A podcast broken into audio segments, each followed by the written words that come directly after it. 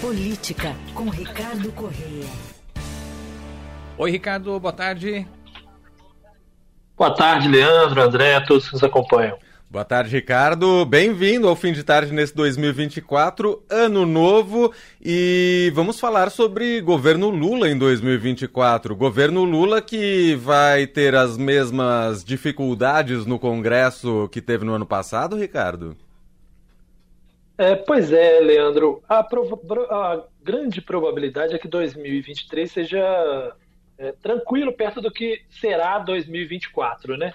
É, o ano de 2024 promete mais dificuldades para o presidente é, por alguns aspectos, algumas coisas que estão colocadas é, e o que vem aí pela frente, é, pensando em eleições tanto internas quanto externas, né? Falando primeiro sobre o que já está aí colocado como desafio para o presidente, é, duas medidas que ele tomou uh, agora, recentemente, vão ter que ser analisadas no Congresso e dificilmente o presidente vai conseguir vencê-las.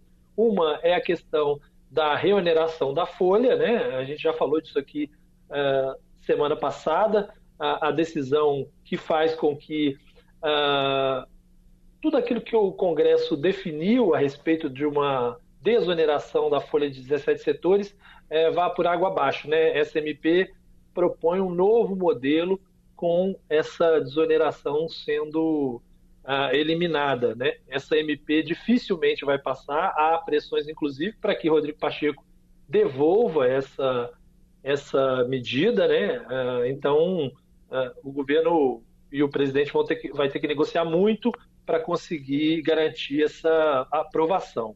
É, além disso, é, o presidente hoje é, sancionou a LDO vetando o calendário de emendas parlamentares, é, que é um tema que interessa muito, a gente sabe disso, aos deputados e senadores. Né? Uhum. Eles tinham criado uma regra, essa regra do calendário de emendas, em que, apresentada uma emenda, proposta essa emenda, o governo tinha 30 dias para fazer a, a, execução dessa emenda, ou seja, pagar essa emenda.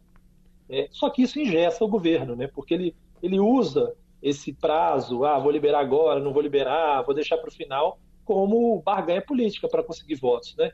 É, então, o governo é, vetou essa parte e agora o Congresso vai tentar derrubar esse veto.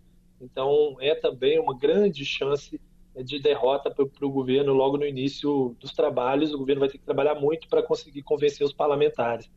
Então, esses dois pontos já mostram como é que vai ser difícil o ano, né, para o uhum. presidente. Ele, ele volta da viagem amanhã com, esse, com essa missão, né, com essa missão de conseguir é, é, convencer ali os parlamentares a, a, a, não derrubar essas duas decisões.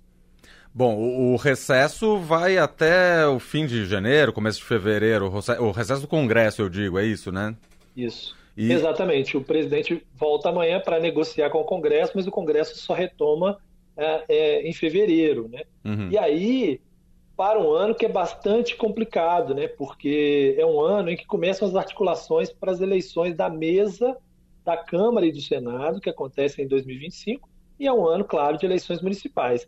Então você imagina que você já tem um ano comprometido com o fato de que metade do ano os parlamentares vão para suas bases fazer campanha para os seus candidatos ou eles próprios serem candidatos. É, já tem o fato de que essas emendas eles fazem toda a questão de ter essas emendas porque eles, claro, vão usar isso é, para suas próprias eleições, né, de, uhum. de prefeituras ou para ajudar seus aliados. E aí tem ainda essa questão de que o governo precisa ficar pisando em ovos para não escolher a canoa errada na disputa pelos comandos da Câmara e do Senado do início do ano que vem, porque é, o Lira vai definir qual que é o candidato dele, o Pacheco vai definir o candidato dele, e o governo não pode arriscar é, escolher o candidato que vai perder para não correr o risco de enfrentar o que enfrentou a Dilma, por exemplo, é, é, na, na época em que acabou chegando ao impeachment. Né? Bom, e como você bem disse, em outubro temos eleições municipais. Eleições essas que então afetam diretamente o governo federal, a esfera federal também, né? É, sem dúvida. Tanto do, desse ponto de vista de que torna tudo mais difícil, o, o ministro Fernando Haddad mesmo disse hoje, numa entrevista ao jornal o Globo, que dificilmente a reforma do imposto de renda vai ser aprovada em 2025, justamente, aliás, em 2024, justamente porque esse calendário vai estar apertado, né? Vai estar muito estreito o prazo para conseguir fazer isso. Então, isso mexe muito com o governo. Há um esforço também de tentar acomodar os interesses da base inteira, né? Um governo que tem partidos dos mais variados tipos é, precisa é, arrumar um jeito de não desagradar ninguém em mais de 5 mil municípios, né? Uhum. É, obviamente nos mais importantes. E isso não é fácil. Geralmente, eleições causam algumas rusgas ali na base de um jeito ou de outro. Sim, sem dúvida. Bom, você disse que o Lula volta amanhã e uma das definições que ele terá que tomar nesse início de ano é o substituto de Flávio Dino no Ministério da Justiça, né? Isso também entra um pouco na conta da articulação política, certo? É, exatamente. Entra, o presidente tem demorado a tomar suas decisões, essa é mais uma que ele ainda não tomou, vai deixar para a última hora. Uh, o Flávio Dino vai participar ainda da cerimônia do dia 8 de janeiro, de, né, de, que vai lembrar do 8 de janeiro, e depois disso é, o presidente vai ter que escolher um substituto. É, provavelmente o Dino vai sair logo em seguida, ainda que ele só tome posse em fevereiro no Supremo Tribunal Federal. Então, o presidente tem alguns dias aí, provavelmente na ida à praia também deve ter pensado um pouco nisso, em decidir o substituto, ou decidir se eventualmente vai fazer a divisão da pasta ou não, né? O favorito hoje é o Ricardo Lewandowski mesmo, ex-ministro do Supremo Tribunal Federal, precisa ver se isso vai se confirmar, mas ele é, ele é hoje o, o nome que está colocado, ainda que ele já tenha dito vez ou outra é, que não seria ele é, o escolhido. Mas é a principal definição, assim como, como, essa própria, esse próprio evento do dia 8 também, com a própria reforma ministerial, porque além desse, dessa mudança no Ministério da Justiça, o presidente pretende fazer outras em breve, né? inclusive por causa de eleição também, tem ministro que vai disputar a eleição municipal, né? o ministro de Secretaria-Geral pode ser um que vai sair, e aí você tem que recompor aí o seu ministério, e os próximos dias serão para que Lula possa fazer também isso, além da articulação dessas medidas que eu falei no início. Bom, Congresso em recesso, tá todo mundo longe nas suas bases eleitorais ou viajando por aí mas parece que eles já estão pensando no, em, em, como será o ano, mas não literalmente dentro do Congresso, mas nas suas casas, nos seus apartamentos funcionais, mais especificamente nas suas madrugadas, Ricardo. É, exatamente. Se o governo vai ter muita dificuldade é, neste ano, né, o presidente vai ter dor de cabeça, os parlamentares devem ter um sono tranquilo em 2024. Afinal, a Câmara está comprando novas camas para os imóveis funcionais dos parlamentares. São 88 novas camas. É, tem cama de solteiro, tem cama king size, tem cama queen size também, né? É, segundo a Câmara, nós perguntamos, o critério é trocar a cama por alguma câmara com uma por uma cama do mesmo tipo. Então, é, deputado que hoje tem king size ganha uma king size nova. Deputado que tem queen ganha uma Queen nova, troca, né? E segundo a Câmara, essas camas são substituídas porque tem mais de 10 anos de uso. Eu acho que a maioria dos brasileiros usa a cama por muito mais do que 10 anos, né? é. né? mas enfim, os parlamentares vão ter essas camas novas aí, é, que inclusive não é, não é pouco conforto, não. Essa cama, essa cama tem que vir com, né, são camas com mola, com pillow top, né, que é aquela camada extra que vem em cima do colchão, que dá mais maciez, que é bem comum aí nos hotéis.